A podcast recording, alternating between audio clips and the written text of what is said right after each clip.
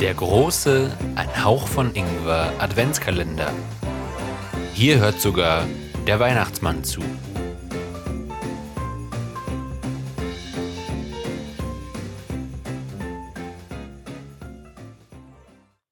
Türchen 11 Die Mühle, die auf dem Meeresgrund malt. In alten Zeiten gab es einmal zwei Brüder, der eine war reich und der andere arm. Als nun der Weihnachtsabend herankam, hatte der Arme keinen Bissen zu essen im Hause, weder Fleisch noch Brot.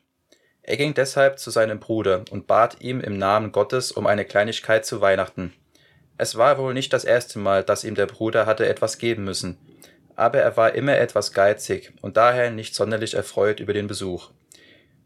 Willst du tun, was ich dir sage, dann sollst du einen ganzen Schinken bekommen, sagte er, ja, das wolle er gerne, sagte der arme Bruder und, und bedankte sich.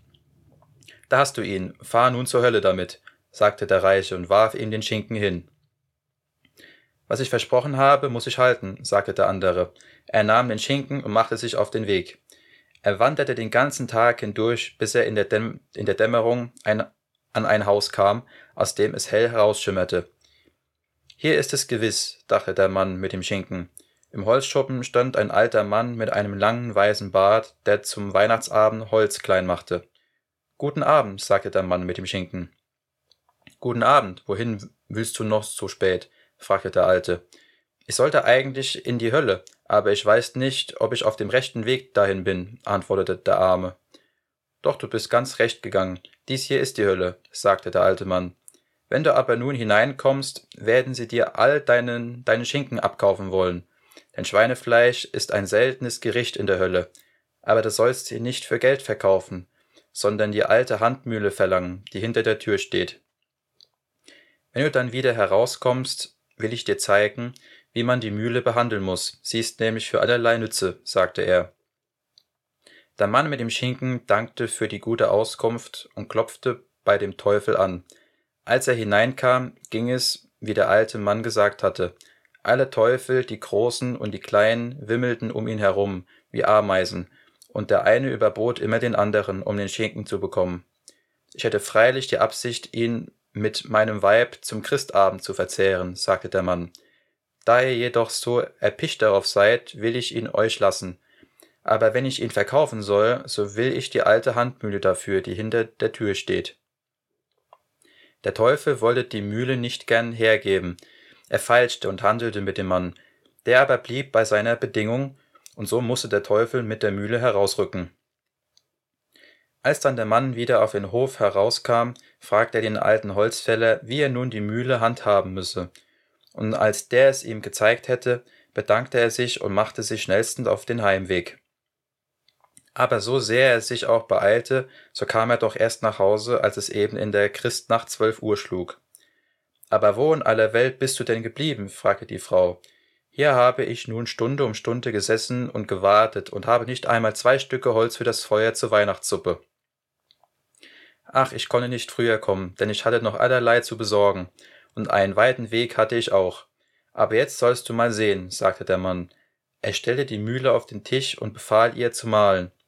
Zuerst Kerzen, dann ein Tischtuch, dann Essen und Bier und sonst allerlei Gutes zum Weihnachtsschmaus. Und wie er der Mühle befahl, so malte sie. Seine Frau bekreuzte sich einmal ums andere und wollte wissen, wo er die Mühle herhabe, aber der Mann wollte nicht mit der Sprache heraus. Es ist ganz einerlei, wo ich sie herhabe. Du siehst, du siehst, dass die Mühle gut ist und dass man mal Malwasser nicht einfriert, sagte er, sagte der Mann. Und so malte er Essen und Trinken und alle guten Sachen für die ganze Weihnachtszeit, und am dritten Tage lud er seine Freunde zu sich ein, denn er wollte ihnen ein Gastmahl geben. Als der reiche Bruder sah, was alles zu dem Festmahl bereitstand, ärgerte er sich grün und gelb, weil er seinem Bruder durchaus nichts gönnte. Am Weihnachtsabend war er noch so bettelarm, dass er zu mir kam und mich um Gottes Willen um eine Kleinigkeit bat, und jetzt hält er ein Fest, wie wenn er ein Graf und König wäre, sagte er. Aber wo zum Teufel hast du denn den Reichtum gefunden? fragte er den Bruder. Hinter der Tür, sagte der, dem die Mühle gehörte, denn er hatte keine Lust, dem Bruder Rechenschaft darüber abzulegen. Aber später am Abend, als er etwas getrunken hatte, konnte er sich nicht länger zurückhalten, und nun rückte er mit der Mühle heraus. Da siehst du die Gans, die mir die goldenen Eier legt, sagte er und ließ die Mühle bald dies, bald jenes mahlen. Als der reiche Bruder dies sah, wollte er ihm die Mühle durchaus abkaufen, und schließlich willigte der Bruder auch ein, sie ihm zu lassen. Aber 300 Taler müsse er ihm dafür geben, und außerdem verlangte er noch, dass er die Mühle bis zur Heuernte behalten dürfe. Denn wenn ich sie noch so lange behalte, kann sie mir für viele Jahre Essen gemahlen haben, dachte er. Wie man sich wohl denken kann, wurde während dieser Zeit die Mühle nicht rostig, und als die Heuernte herankam, erhielt sie der Bruder. Aber der Arme hatte sich wohl gehütet, ihm zu zeigen, wie man sie behandeln muss. Abends brachte der Reiche die Mühle nach Hause, und am nächsten Morgen befahl er seiner Frau, mit den Mähern aufs Feld hinauszugehen und das Heu hinter ihnen auszubreiten. Er werde selbst für das Mittagessen sorgen, sagte er. Als nun die Mittagszeit herankam, stellte er die Mühle auf den Küchentisch. Mahle Hering und, und Milchsuppe, aber schnell und viel, sagte der Mann. Da fing die Mühle an zu mahlen. Hering und Milchsuppe, erst alle Schüsseln und Töpfe voll, dann immer weiter, dass der ganze Küchenboden davon überschwemmt wurde. Der Mann drehte und schraubte an der Mühle, um sie abzustellen aber wie er auch daran herumhantierte, die Mühle blieb nicht stehen, und zuletzt war die Milchsuppe in der Küche schon so hoch, dass der Mann in Gefahr war zu ertrinken. Da riss er die Stubentür auf, aber schon nach kurzer Zeit hatte die Mühle die Stube vollgemahlen, und nur mit knapper Not konnte der Mann in der Flut von lauter Milchsuppe noch die Türklinke finden. Als er nun die Tür aufgemacht hatte, stürzte er eiligst hinaus ins Freie und die Flut von Hering und Milchsuppe hinter ihm her, so dass sie sich über den ganzen Hof und die Felder hinwälzte. Indessen meinte die Frau, die das Heu auf dem Feld ausbreitete, es dauere doch gar zu lange, bis das Mittagessen fertig sei. Wir wollen jetzt nur nach Hause gehen, wenn uns der Herr auch nicht ruft, sagte sie zu den Mähern. Es wird wohl die Milchsuppe nicht allein zu, er wird wohl die Milchsuppe nicht allein zustande bringen, und ich muss ihm helfen. Sie zogen also langsam heimwärts aber als sie den Hügel hinter sich hatten, wogte ihnen Hering und Milchsuppe und Brot alles durcheinander entgegen, und der Mann lief immer davor her. Wollte Gott, dass jetzt jeder von euch hundert Bäuche hätte, rief er, aber nehmt euch in Acht, dass ihr nicht im Mittagessen ertrinkt.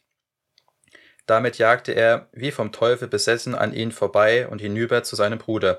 Den bat er um Gottes Willen doch die Mühle wiederzunehmen, und zwar augenblicklich. Denn wenn sie noch eine einzige Stunde malt, da ertrinkt das ganze Dorf in Hering und Milchsuppe, rief er. Der Bruder aber wollte die Mühle nicht wiedernehmen, wenn ihm der andere nicht noch dreihundert Taler dazu bezahle, und es blieb dem Reichen nichts übrig. Er musste mit dem Geld herausrücken. Jetzt hatte der Arme sowohl Geld als auch die Mühle, und es dauerte nicht lange, da hatte er sich ein Haus gebaut, noch viel schöner als das, in dem der Bruder wohnte. Mit der Mühle malte er so viel Gold zusammen, dass er die Wände ganz mit Goldplatten bekleiden konnte, das Haus lag dicht am Meeresstrand, da konnte man es vom Meer aus schon von weitem erblicken und glänzen sehen. All die, all die vorbeifuhren, hielten an, um den reichen Mann in dem goldenen Haus zu besuchen und die wunderbare Mühle zu sehen, denn sie wurde weit und breit berühmt, und es gab niemanden, der nicht davon reden gehört hätte. Schließlich kam auch einmal ein Schiffer an, der die Mühle sehen wollte, und als er sie sah, fragte er, ob sie auch Salz mahlen könne. Oh ja, Salz kann sie auch mahlen, sagte der Mann, dem sie gehörte, und als der Schiffer das hörte, wollte er die Mühle haben, mochte sie, mochte sie kosten, was sie wolle. Denn, dacht, denn dachte, der, dachte er, wenn sie hätte wenn sie hätte, brauchte ich nicht mehr für sie gefährliche Meere nach Salz zu fahren. Anfangs wollte der Mann sie durchaus nicht hergeben, aber der Schiffer ließ nicht mit Bitten und Betteln, und schließlich erhielt er denn auch die Mühle für viele, viele tausende Taler. Als der Schiffer die Mühle aufgeladen hatte, hielt er sich nicht lange auf, denn er hatte Angst, der Mann könnte wieder anderen Sinnes werden. Zu fragen, wie man die Mühle behandeln müsse, dazu nahm er sich gar nicht Zeit. Er brachte sie so schnell wie möglich auf sein Schiff und segelte ab. Als er eine Strecke weit aufs Meer hinausgefahren war, holte er die Mühle hervor. Mahle Salz, aber schnell und viel, befahl er. Nun ja, die Mühle begann Salz zu mahlen, dass es nur so sprühte. Als das Schiff voll war, wollte der Schiffer die Mühle abstellen, aber wie er auch drehte und schraubte, die Mühle malte immer weiter. Der Salzhaufen wurde immer größer und schließlich sank das Schiff.